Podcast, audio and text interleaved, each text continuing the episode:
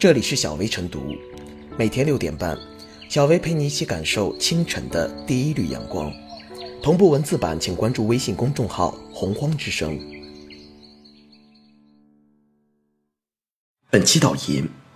今年是长江学者奖励计划实施二十周年。近日，教育部公布《长江学者奖励计划管理办法》，二零一一年印发的《长江学者奖励计划实施办法》同时废止。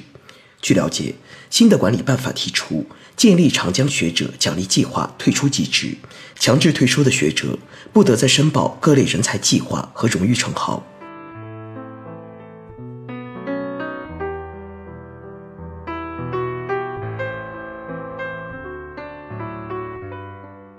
长江学者不容玷污。长江学者奖励计划始于1998年，今年正好实施二十年整。这么多年来，已有数千人被授予“长江学者”或者“青年长江学者”称号，吸引了一大批海内外高层次人才，贡献卓著，不容抹杀。不过，近期以来，长江学者曝光度颇高，却是与各种性骚扰丑闻、学术不端事件联系在一起。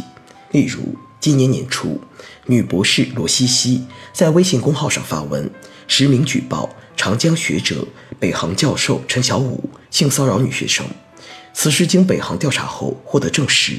很快，教育部决定撤销陈小武的长江学者称号，停发并追回已发放的奖金，责成学校解除与其签订的特聘教授聘任合同。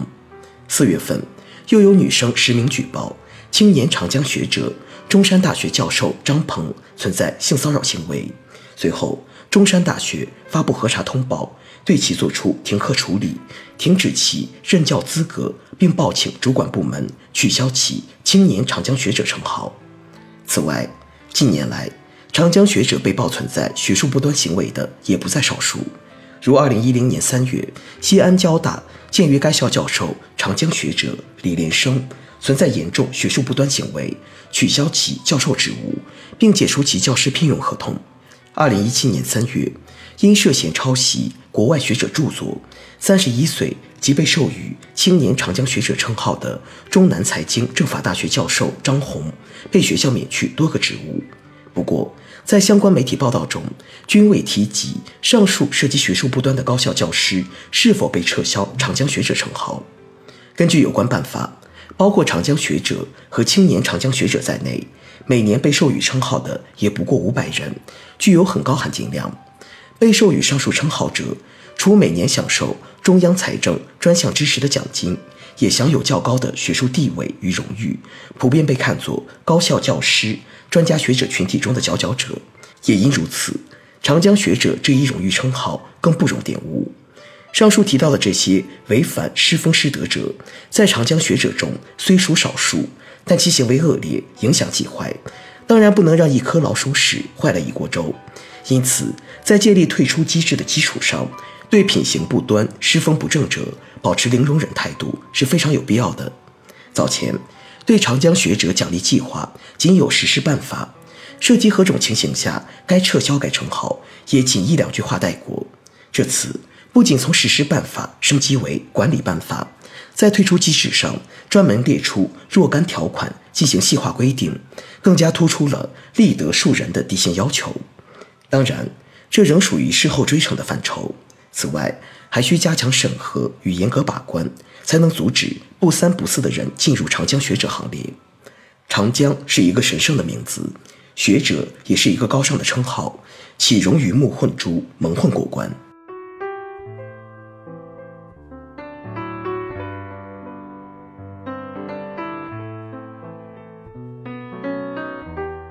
退出机制当成为学者计划的标配。二十岁的长江学者奖励计划终于有了退出机制，这是其成年的标志。今年初，教育部决定撤销陈小武的长江学者称号，停发并追回已发放的奖金，责成学校解除与陈小武签订的长江学者特聘教授聘任合同。此时引发的涟漪效应，促使制度设计者进行反思。动态的学者奖励计划如何防止掉入刻舟求剑的陷阱？越是重视学术奖励，越要防止浑水摸鱼。退出机制传递了一个鲜明的价值信号：学者桂冠不是终身制的，更不是铁饭碗，干不好或者不好好干也是要拉入黑名单的。仔细研判下这个退出机制，主要在于两个方面：一是自己干不下去，没办法完成聘任合同，可以主动退出，这种概率较小。毕竟，这样有分量的一个称号，滥竽充数的南郭先生很难迈进门槛；二是违反政治纪律和政治规矩，违法被追究刑事责任，弄虚作假骗取入选资格，违反师德和学术道德，情节严重的情形的，强制退出。这种情形在概率上显然会大一些，而且，一个社会化的学者究竟能否在这些底线问题上始终清白如许，确实不能仅看一份材料、一次表态或者一场秀。升级版的长江学者奖励计划之所以寄出退出机制，并不难理解。第一，学者也是人，是人就可能一步踏错。如果戴个帽子就要为学者会，学术土壤难免异化。比如，眼下争议很大的韩春雨事件和此前引起频频争议的师德问题，如果屡有学者跨越红线，荣誉仍然稳如泰山，公众怎能接受？第二，从制度发展上来说，处在发展期的学者奖励计划确实应该有个动态的监督机制。长江学者奖励计划是分量很重的一个学术奖励，理应树立鲜明的价值取向，起码要在学界起到示范的好作用。德在才先，这是基本的方向。有才无德，有时比有德无才还要可怕。干净的学术空间不是自动生成的，成绩好就自动获评三好学生的逻辑，也该在成人的世界扭转过来了。当然，我们更希望退出机制成为一切学者计划的标配，或者说，财政买单的所有学术荣耀与待遇都应该有弹性退出机制兜底。毕竟。学术若没有点正气和风骨，如何叫公众省心？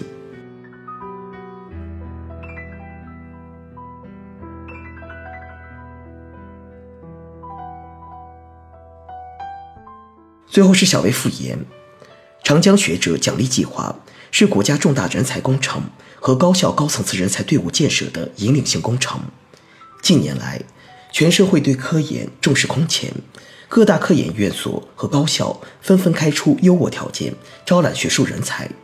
由于其只进不出和监管不严，一些学者在成为长江学者后，开始在功劳簿上睡大觉，甚至在师风师德上自甘堕落。毋庸置疑，学者的成就需要一些头衔予以肯定，但有了头衔，既是荣誉也是鞭策，不代表有了老本可以坐吃山空。改革长江学者制度，建立相应的退出机制，用正确的标准引导科研人员回归初心，让人才评价脱虚向实，我们的科教兴国之路才能走得更好。